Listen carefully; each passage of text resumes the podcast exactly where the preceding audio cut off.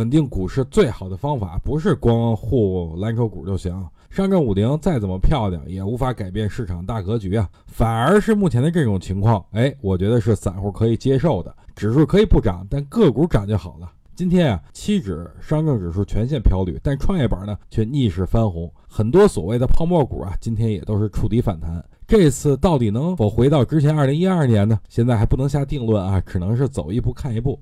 不过，通过今天的盘面，让我感觉散户就是被耍的对象。持有题材股的时候，权重股涨，终于狠下心来调仓换股了，哎，把题材股换成蓝筹股，但是蓝筹股又跌了，题材股又反弹了。不过这也没办法，谁让散户总是不长记性呢？不过啊，我在这儿要说一下，对于目前 A 股的情况来说，当权重股的下跌，这是好事儿，资金会逐渐的流入到之前被错杀的一些题材股上。所以最近选股要看两点，一点就是业绩，另外一点呢就是超跌且止跌的。